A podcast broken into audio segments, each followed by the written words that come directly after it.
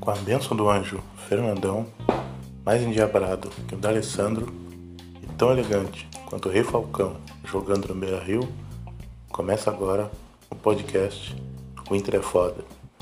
Meu nome é Gerson e meu propósito com esse podcast é trazer um resumo da timeline do Colorado.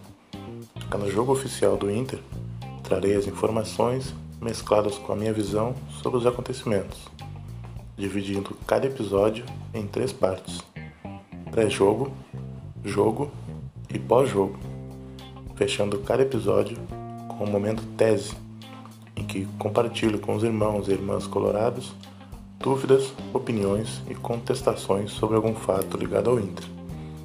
No episódio de hoje, referente ao Grenal, falarei sobre os seguintes tópicos: política, treinos da semana retornos e desfalques, provável escalação, indicação de conteúdo, apoio no treino, escalação, postura, melhores momentos, desempenho individual, substituições, resultado, scout, coletiva, celeiro de ases, projeção, previsão do tempo momento tese e os créditos finais. Começando pelo pré-jogo com a política. Bom, os dirigentes do Inter, João Patrício Herman e o Dani Dubin, na semana que passou, deram entrevistas para Rádio Grenal. Eu vou ler aqui as respostas dadas por eles nessas entrevistas, começando pelo João Patrício. Abre aspas é um adversário que tem uma sequência boa sobre nós. Por mais que não seja maior que a nossa em Grenal, está muito focado em vencer. Respeitamos demais o adversário, mas o nosso foco é buscar o brasileiro. Aqui ninguém vai mandar fazer faixa. A gente sempre dá uma olhadinha nos próximos adversários. Todos os clubes têm condições de conquistar o brasileiro e duas ou três vitórias podem mudar tudo. Essa química não é só com o Abel Braga, é uma química com o clube, com a direção. Nós temos condições de ir em busca do título brasileiro e vamos fazer isso. Nesse momento, temos um treinador, uma comissão técnica muito focada em jogar, conquistar os três pontos.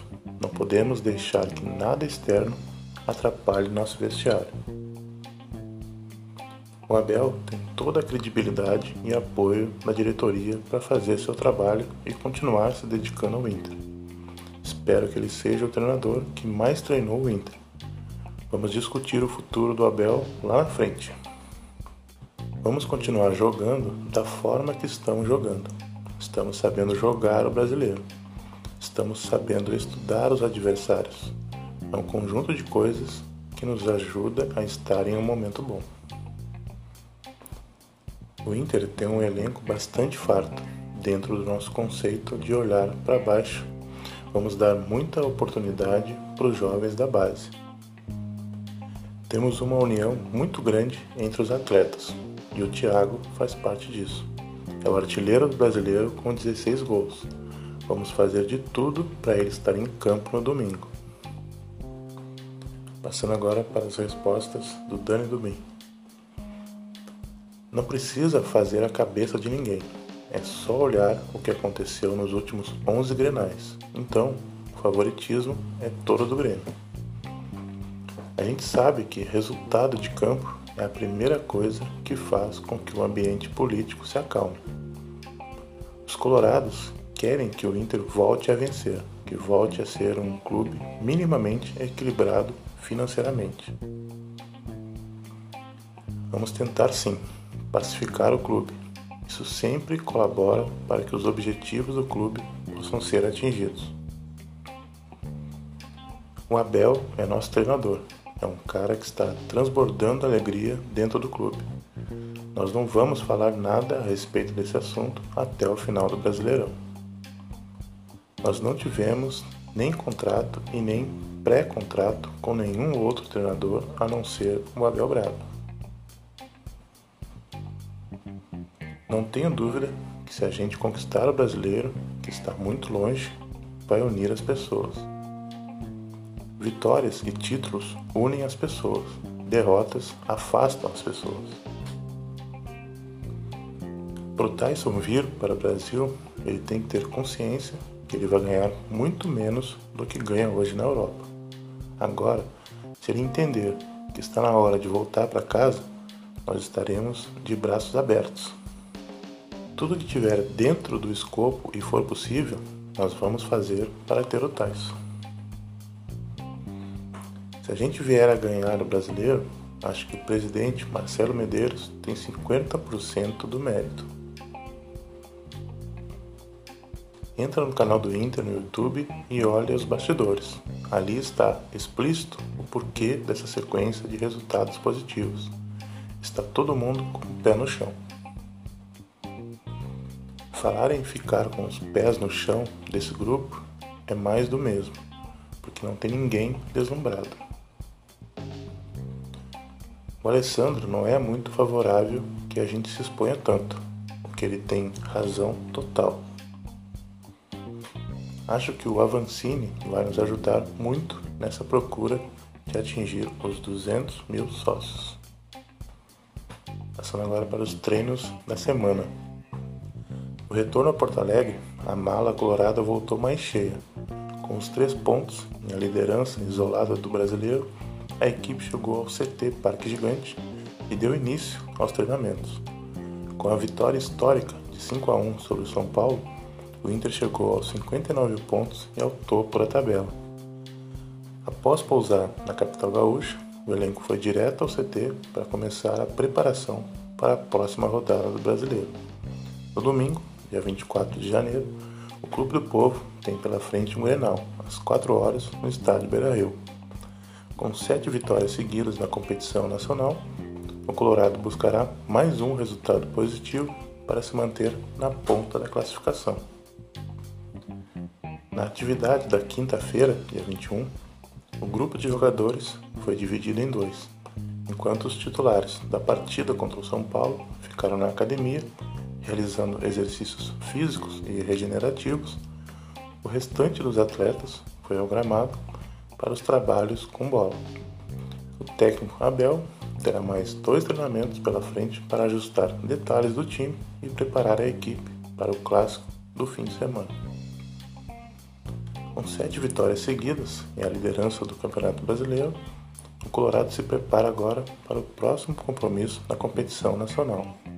No domingo, dia 24 de janeiro, às 4 horas, o Inter enfrenta o Grêmio no Beira-Rio pela 32ª rodada. Será o clássico de número 429 na história centenária entre os dois clubes. A preparação para a partida segue forte no CT Parque Gigante treinador Abel Braga comandou na tarde da sexta-feira, dia 22, um trabalho tático projetando a equipe que entrará em campo no fim de semana.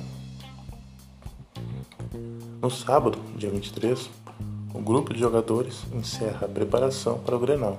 O Clube do Povo possui o melhor ataque da competição, com 53 gols marcados e a terceira melhor defesa. Líder do Brasileirão, o Colorado entra em campo neste domingo, para buscar a oitava vitória seguida no Campeonato Brasileiro. E não será qualquer jogo, mas um clássico. O Grenal, de número 429, tem início marcado para as 4 horas no estádio Beira-Rio. A preparação para a partida foi encerrada na tarde do sábado, dia 23, no CT Parque Gigante. Abel Braga comandou a última atividade da equipe, realizando um trabalho tático de bola parada projetando o jogo no gigante. O meio-campista Edenilson, um dos destaques do time nas últimas partidas, falou com os canais oficiais do clube e destacou a importância do confronto deste domingo. Sabemos da grandeza do clássico. É importante para a torcida e para a gente. Vamos buscar, com todas as nossas forças, vencer o clássico para continuar na ponta de cima da tabela afirmou o camisa 8. Passando agora para os retornos e desfalques. Caio Vidal, suspenso pelo terceiro cartão amarelo, O Galhardo, ainda se recuperando de lesão, são desfalques confirmados. Edenilson, com um desconforto muscular, fará um teste antes da partida. Passando agora para a provável escalação. O provável time teria Lomba, Rodinei, Lucas Ribeiro, Wesley Moisés, Dourado, Edenilson, Patrick, Prachetes e Peglo, ou Thiago Galhardo e o Yuri Alberto no ataque. Passando agora para indicação. Bom, começando por um texto que foi postado pelo Fabrício Carpinejar. O nome do texto é Macacada. Eu vou ler aqui o texto agora. Num grupo privado de WhatsApp de que participo, um escritor gremista chamou os colorados de macacada depois da vitória do Inter no Grenal. Ele tem discernimento, tem cultura, tem formação. Nada disso o impediu de ser racista. É na raiva que o preconceito emerge dos seus pântanos. É fácil ser educado e respeitoso nas conquistas. O difícil é ter classe e elegância na derrota. Não foi o único. Milhares de mensagens públicas nas redes sociais continuam associando o símio ao Clube do Povo, negando a história e o valor da raça negra e exercendo um discurso de superioridade e supremacia brancas. O árbitro Luiz Flávio de Oliveira, que marcou uma penalidade para o Inter aos 50 minutos do segundo tempo, entrou no pacote da violência e acabou também caracterizado por muitos como macaco. Não são casos isolados, mas manobra orquestrada em massa recorrendo a um discurso secular de dominação. Não é uma piada, uma brincadeira, uma zoeira, mas crime racial. Não estão falando de um tigre, de um leão, de uma hiena, mas de macacos. Escolhem o bicho propositalmente pela determinação da cor. Não há desculpas ou alguma outra possibilidade de interpretação. Os que insultam esquecem que o autor do gol tricolor foi Jean-Pierre, um negro. Ou a camiseta tricolor tem poderes de invisibilidade. Trata-se da Ku Klux Klan disfarçada de torcida, com os capuzes do ódio e da segregação nas arquibancadas digitais. A CBF precisa tomar providências urgentes. Como não há torcida no estádio, tudo é estádio, qualquer lugar é estádio. Se o clube não educa o seu torcedor, é somente penalizando o clube que o torcedor entenderá a gravidade da ofensa. Passando agora para a próxima indicação, é um texto do blog Juca Kifuri, em que a manchete é a seguinte: Inter vence Grenal do século de novo. E nesse texto ele fala sobre o primeiro Grenal do século comparando com o último Grenal disputado.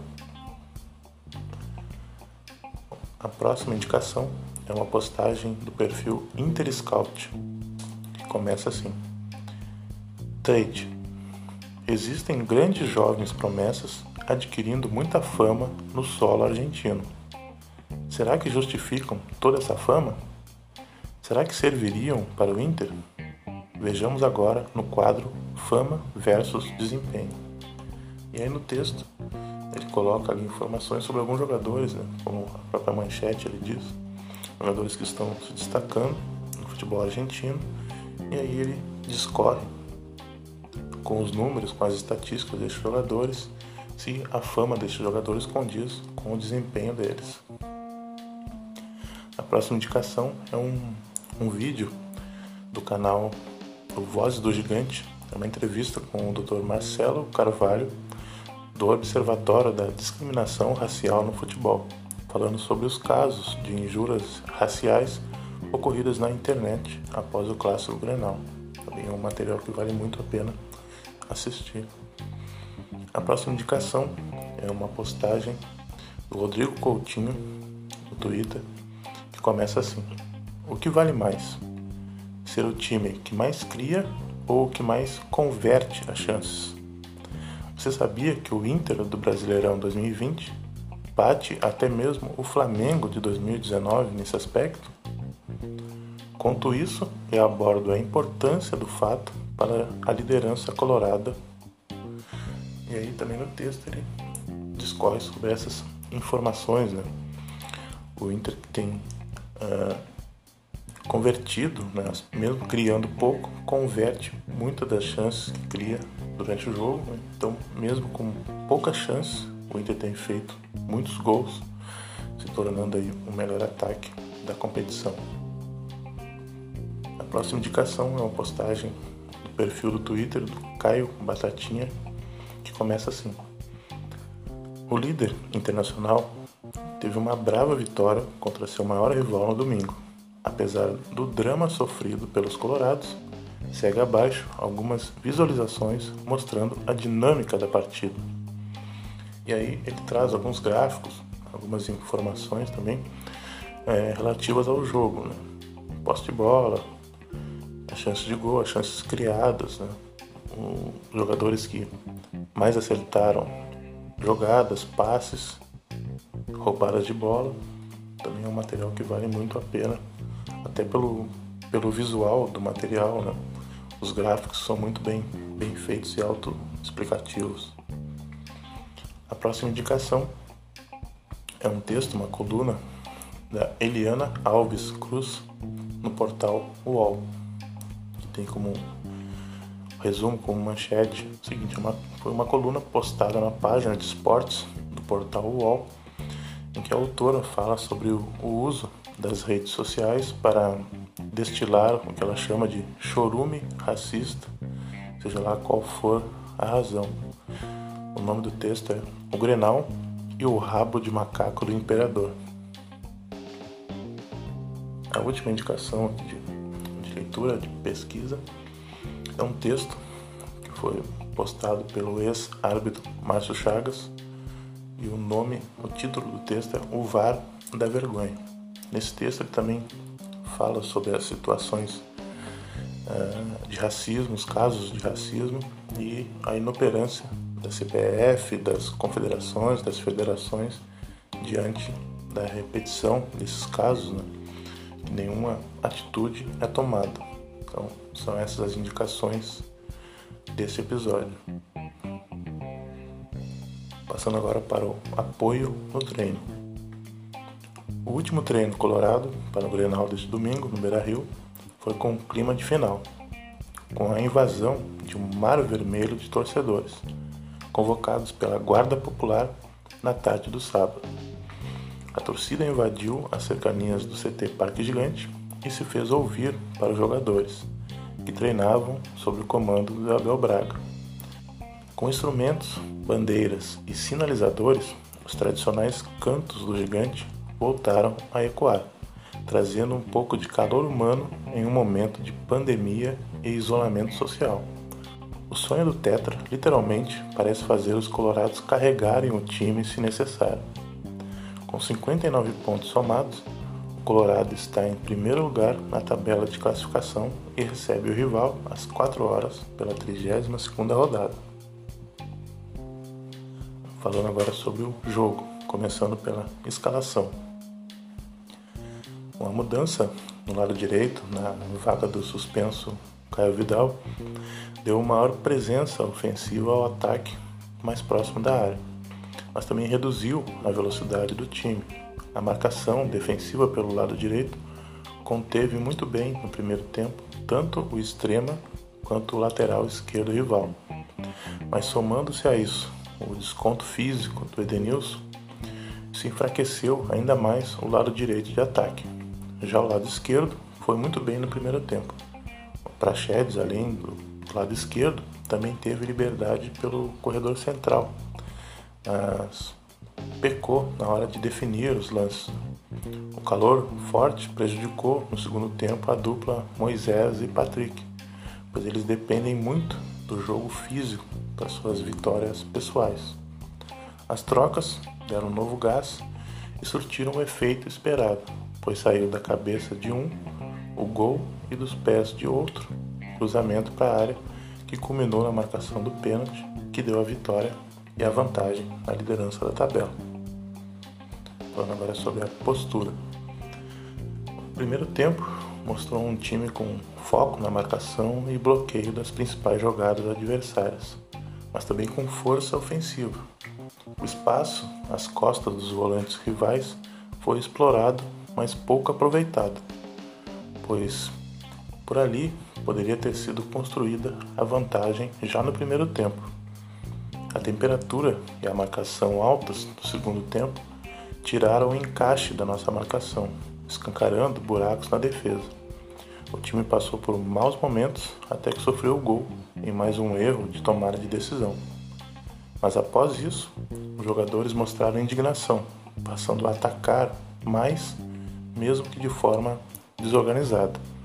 A atitude e a imposição do time fez por merecer a vitória literalmente suada e tão aguardada. Passando agora para os melhores momentos. Tem um lance que é uma cobrança de falta lateral feita pelo Rodinei.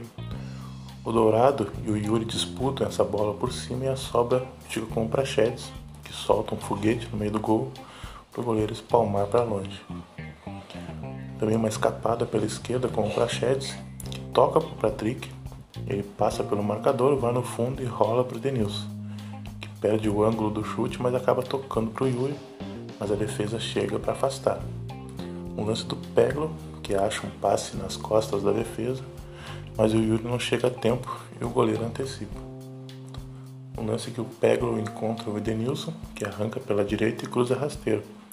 O Yuri domina já driblando, chuta, mas a zaga trava para escanteio.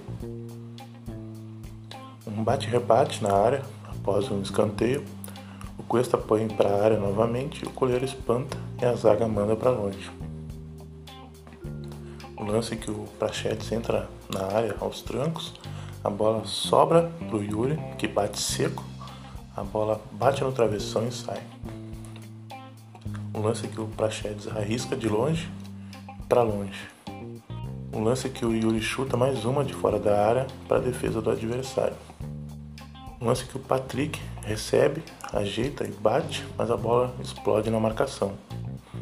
Um outro lance que é uma roubada de bola do Prachedes no meio campo, ele puxa o contra-ataque, mas de forma precipitada acaba batendo por cima do gol.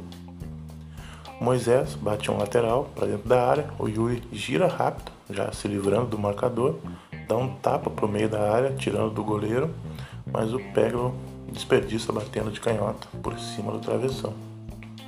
Um lance que o Edenilson bate rasteiro de fora, com um desvio, e acaba ganhando um escanteio.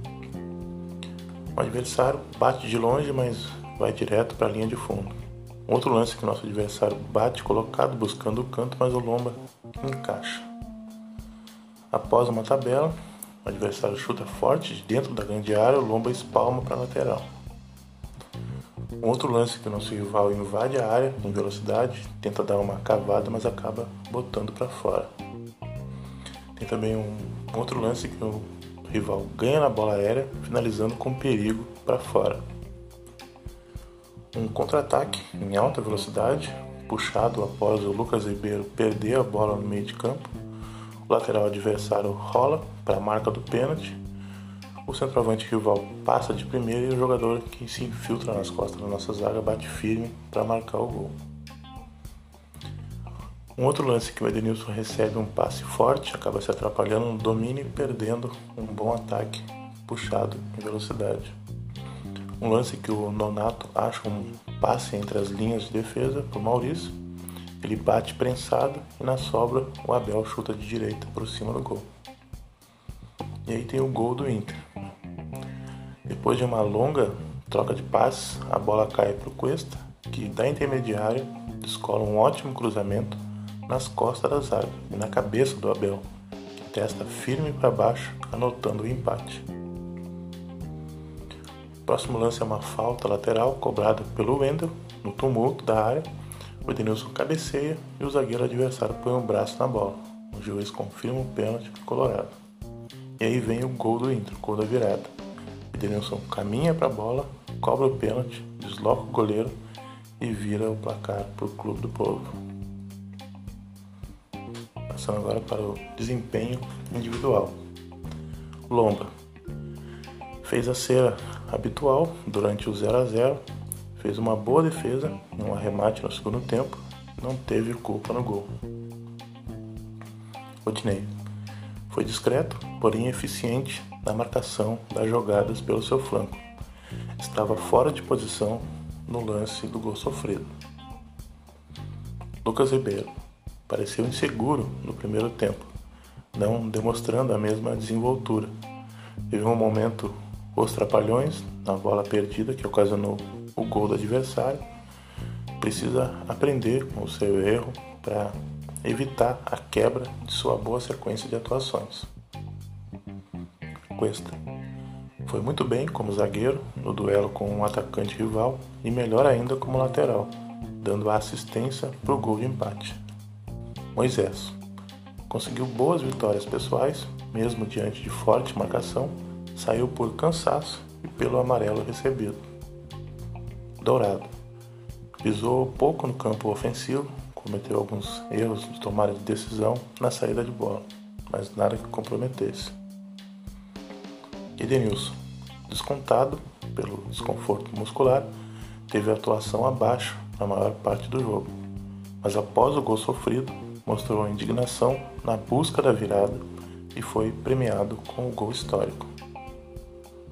Praxedes, muita liberdade no primeiro tempo, escapou facilmente da marcação, teve o corredor central à sua disposição, mas não foi eficiente no último toque. Peglo anulou e foi anulado. Perdeu um lance de gol embaixo das traves e após isso afundou na partida. Precisa adquirir um maior equilíbrio emocional. Patrick, no primeiro tempo, causou muito dano à defesa adversária. O forte calor acabou com seu fôlego no segundo tempo. Sua saída foi justa. Yuri deu trabalho aos zagueiros rivais, mas também perdeu um lance capital na batida no travessão. Falando agora sobre as substituições. Maurício, deslocado para o lado direito, não impediu a subida do lateral rival, gerando assim dificuldades para todo o sistema defensivo. No ataque, se apresentou bastante, mas sem conseguir conectar bons lances. Marcos Guilherme. Sua correria contagiou o time.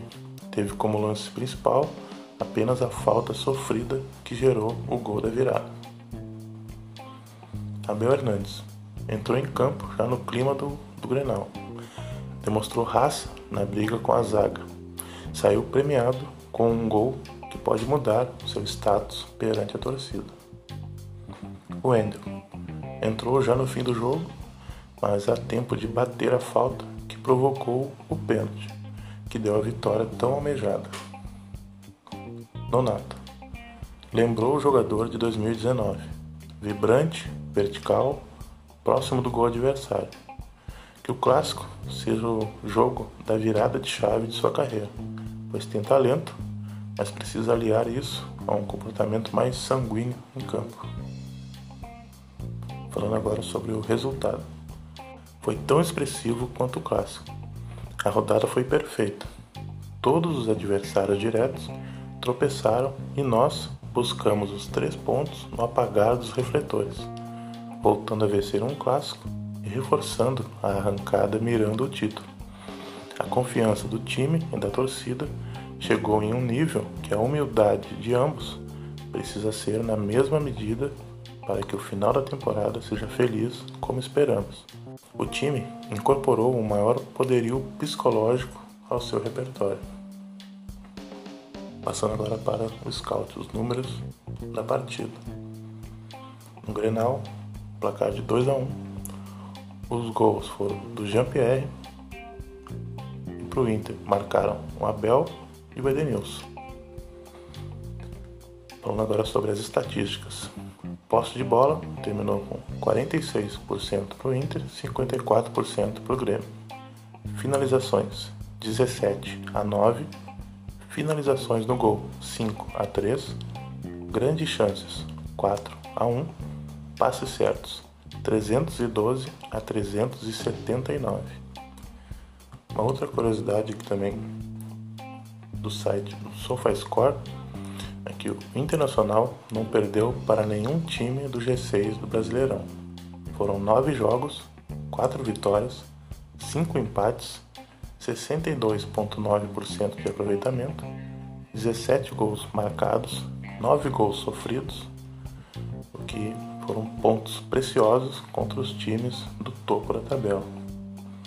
Uma outra curiosidade aqui também são os números referentes ao Edenilson.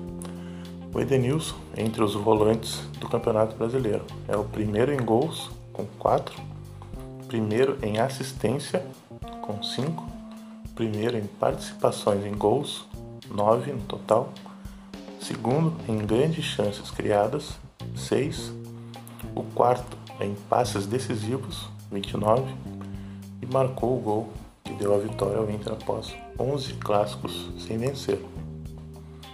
Mais uma curiosidade também são todas as oito vitórias do Inter com Abel Braga no Brasileirão aconteceram quando o time teve menos posse de bola que o adversário. Além disso, quando o Inter teve mais posse, foram em dois jogos, o time não venceu. Oito vitórias com menos posse de bola. Botafogo 2 a 1, 48%. Contra o Palmeiras 2 a 0, 41%. Contra o Bahia 2 a 1, 49%. Contra o Ceará 2 a 0, 40%. Contra o Goiás, 1 a 0, 41%. Contra o Fortaleza, 4 a 2, 45%. Contra o São Paulo, 5 a 1, 30%. E no Grenal, vencido por 2 a 1, 46%. Jogos que não venceu tendo posse igual ou maior. Santos perdeu de 2 a 0, posse de bola 61%. Fluminense perdeu de 2 a 1, posse de bola 50%, e o empate em 0 a 0 com o Atlético Goianiense com a posse de bola de 59%. Passando agora para o pós-jogo, começando pela coletiva. Na coletiva falaram o Abel e o Edenilson. Vou ler aqui agora as respostas que eles deram na coletiva, começando pelo Abel. O mais importante é que mais uma vez viramos um jogo quando surgiu o gol, já tínhamos a notícia que os resultados tinham sido positivos para nós. Muito boa a atitude dos jogadores. A verdade é que não fizemos um grande jogo. O Grêmio tem uma rotatividade no meio-campo que você não consegue definir quem são os volantes. E nesse rodízio, eles trocam, é difícil marcar. Acho que o Grêmio com a bola foi melhor que a gente. Isso aqui é o clube do povo. Nós vivemos em um país democraticamente falho e nós sofremos. E aqui nós sofremos como povo. Nós, em momento nenhum, até agora, tivemos problema com soberba. Sabemos que ainda não ganhamos nada. Nós sabemos o quanto é difícil um campeonato brasileiro. Queria que vocês também soubessem o quanto é difícil. A principal tônica da semana foi fazer com que os jogadores entrassem com equilíbrio. É humanamente impossível, comigo e com eles, tirar os 11 jogos da cabeça deles. Nós queríamos é grupo, todo mundo se ajudando, todo mundo vibrando, jogadores felizes no vestiário. Uma folga amanhã e não se fala mais em Grenal. Nós não vamos nos pendurar em flores. O termo que eu uso de falar para eles é armadilhas. Preferia que vocês continuassem não falando que não somos postulantes a nada. Não éramos até duas semanas. Saímos disso, daquele descrédito que tinham com a nossa equipe, subindo com foco e trabalho. Dentro desses jogos agora, temos um confronto direto que é contra o Flamengo mas os três pontos que ganhamos contra o Goiás são os mesmos três que ganhamos hoje. E vamos tentar, com tranquilidade e simplicidade, garantir contra o Bragantino. Depois de um jogo desses, quando chega no vestiário, é festa total. Gatorade para cima, molhando todo mundo. Quando falam que fui mal no Cruzeiro e Vasco, eu concordo. No Flamengo, não concordo. Tudo que disputei, ganhei. Florida Cup, estadual e classifiquei em primeiro na Libertadores. Eu tô velho, velho para alguns, para mim não, mas nunca me abalei com isso, não, cara. Eu sei para onde eu fui, sei as escolhas que eu fiz, mas não concordo quando falo nos três últimos clubes. Isso é lamentável. A gente olha aqui entre nós, tá o presidente ali, o Paulo, o João Patrício, procuramos, em um momento como esse, passar energia para todo mundo. Nós sabemos que é Grenal, que pelo número são 11 jogos que não se ganhava. Essa energia é muito boa. Imagina o torcedor como estava. Talvez ninguém conseguia passar uma energia para o time que nem o torcedor. Lembra da final da Libertadores, a torcida no aeroporto? Esse menino, Maurício, tem entrado muito bem. O Nonato também fez uma entrada muito boa. Comemore aí, tome um bom vinho, saia com a namorada, que a partir de amanhã é trabalho. Essa tem sido a nossa postura. Passando agora para as respostas do Edenilson. Nos incomodava essa questão de não vencer o clássico. Sentia um desconforto no último treino, mas esse tipo de jogo não tem como ficar de fora. Eu sempre falei no coletivo, no grupo, o trabalho de nós todos. Meu melhor momento da carreira eu vivo no Inter, uma regularidade muito grande. Me omitir não vou jamais, de jogar, de marcar. No momento, deu uma desestabilizada. Um time que almeja ser campeão não pode ter esse tipo de apagão em um campeonato tão importante. Temos que manter nossos pés no chão. Concordo que às vezes não jogamos tão bem, mas a persistência vem fazendo conseguirmos bons resultados. Quando eu olhei, só vi a bola batendo no braço dele. Nós temos o VAR, Lógico que alguém sempre vai reclamar quando tiver um pênalti contra, mas se o VAR não marcou, tem alguma procedência. Falando agora sobre o celeiro de asas.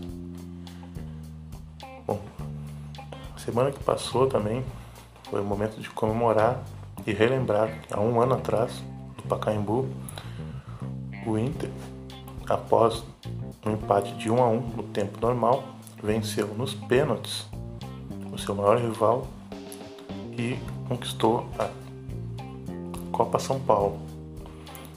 Lembrar também dos garotos que foram trazidos após isso para o grupo principal, em que agora estão no time titular, né? o Prachedes e o Caio Vidal especificamente. Então no dia 25 de janeiro completou um ano dessa conquista. Mais uma Copa São Paulo conquistada pelo Inter. Mais uma informação referente ao celeiro de Ases também. Na manhã da terça, dia 26, foi anunciado o novo diretor-geral das categorias de base do Inter. Felipe de Oliveira já foi diretor da base em 2000 e agora volta para desempenhar a função do CT de Alvorada. As informações referentes a esse anúncio, Felipe de Oliveira retorna às categorias de base do clube. O novo diretor celebrou o convite do Conselho de Gestão e falou sobre a importância da base para o internacional. Abre aspas. As categorias de base são cada vez mais fundamentais no atual contexto do futebol brasileiro, seja para abastecer o futebol profissional como para equilibrar as contas. Fico muito honrado de assumir como diretor-geral do celeiro de Ases, fazendo parte de uma diretoria genuinamente comprometida com o crescimento da nossa base. Fecha aspas. Felipe de Oliveira foi conselheiro do clube de 95 a 2010, tendo retornado ao Conselho Deliberativo em 2018. Foi diretor jurídico em 95, diretor das categorias de base em 2000 e vice-presidente do Parque Gigante em 2001 e candidato na primeira eleição direta para presidente em 2001 também. É advogado e professor universitário há mais de 20 anos. doutor em Direito pela PUC e tem curso de Gestão Técnica em Futebol pela Universidade do Futebol. Juntamente com o Felipe, foram apresentados também os demais diretores de categoria. No Sub-20, Felipe Becker e Luiz Caldas Milano Júnior. Sub-17, Adalberto Gonçalves e Nelson Barão. No Sub-15, Rodrigo Colfal. No Sub-14, Escola Rubra, Guilherme Arrinuevo de Oliveira. Passando agora para projeção. O Galhardo será reavaliado diariamente e há um possível desfalque. Já o Caio volta da suspensão. O provável time seria Lomba, Rodinei, Lucas Ribeiro, Cuesta e Moisés, Dourado, Edenilson, Patrick, Prachedes, Peglo ou Caio e o Yuri. Falando agora sobre a previsão do tempo. Vamos para o domingo, próximo compromisso do Inter. A previsão do tempo é de sol com algumas nuvens, chove rápido durante o dia e a noite. A temperatura ficando entre 23 e 31 graus. Passando agora para o momento tese. O que ganham e quais os verdadeiros interesses daqueles que se dizem colorados, mas vivem única e exclusivamente para gerar tumulto, na esperança de instaurar a crise institucional. Seria esse personagem nosso verdadeiro rival? A distância para uma grande conquista será sempre maior se durante o seu caminho tivermos que nos deparar com os mesmos obstáculos. O Inter está conseguindo alinhar os planetas a cada rodada para que todo mal se acabe. E a temida Urucubaca dê lugar para o grito de é campeão, com direito a Goethe, mesmo que através do Google Earth. Mas daí, como em um passo de mágica, a tampa dos bueiros de Porto Alegre se abre e lá de dentro saem as criaturas do esgoto transbordando de maldade, chamando aquele torcedor distraído e de pouca fé para lhe contar um segredo. E ao se aproximar, o torcedor recebe um balão vermelho. E ao segurar a outra ponta do barbante, é transportado para um lugar sem luz nem esperança, chamado Medo da Zica. Então, coloradade, assim como nosso vestiário, nossa mente também precisa ser blindada de tudo que não for pensamento e energia positiva para o momento que se avizinha. Já fizemos muito, já sofremos muito, já fomos muito prejudicados. Agora é chegada a hora de voltarmos ao lugar mais alto do pódio. Mas depende de ti. Sim, de ti, de mim, de todos nós do povo que veste vermelho, mas não do povo que se serve do vermelho. Estes merecem seguir em suas galerias subterrâneas e de lá ouvirem os verdadeiros torcedores cantando pelas ruas. Oh, vamos, vamos Inter, vamos, vamos Inter, vamos, vamos Inter.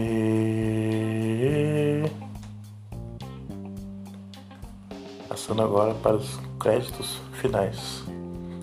Vou citar aqui algumas das fontes de onde eu retirei as informações que fazem parte desse episódio.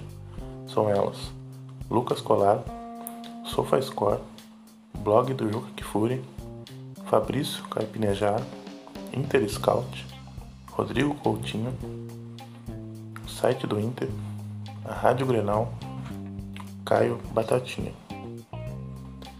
Bom, coloradagem, minha intenção aqui é apenas externar minhas opiniões enquanto torcedor apaixonado pelo Inter, visando sempre o melhor para o clube. Jamais secarei, mas criticarei sempre que achar necessário. Não tenho a menor pretensão de formar opinião. Como dizia o Cajuru em seu programa na Bandeirantes, fique sempre com a sua opinião. E assim termina mais um episódio do podcast o Inter é foda. Muito obrigado mesmo por terem me ouvido. Se gostou, por favor, indique, compartilhe. Lembrando que o Twitter do podcast é o arroba Inter é foda. Arroba o Inter e H foda. E que as ruas de fogo iluminem a mente dos nossos dirigentes e acendam a chama da vitória no coração dos nossos jogadores e nos conduzam para bem longe da escuridão. Inter, eu te amo.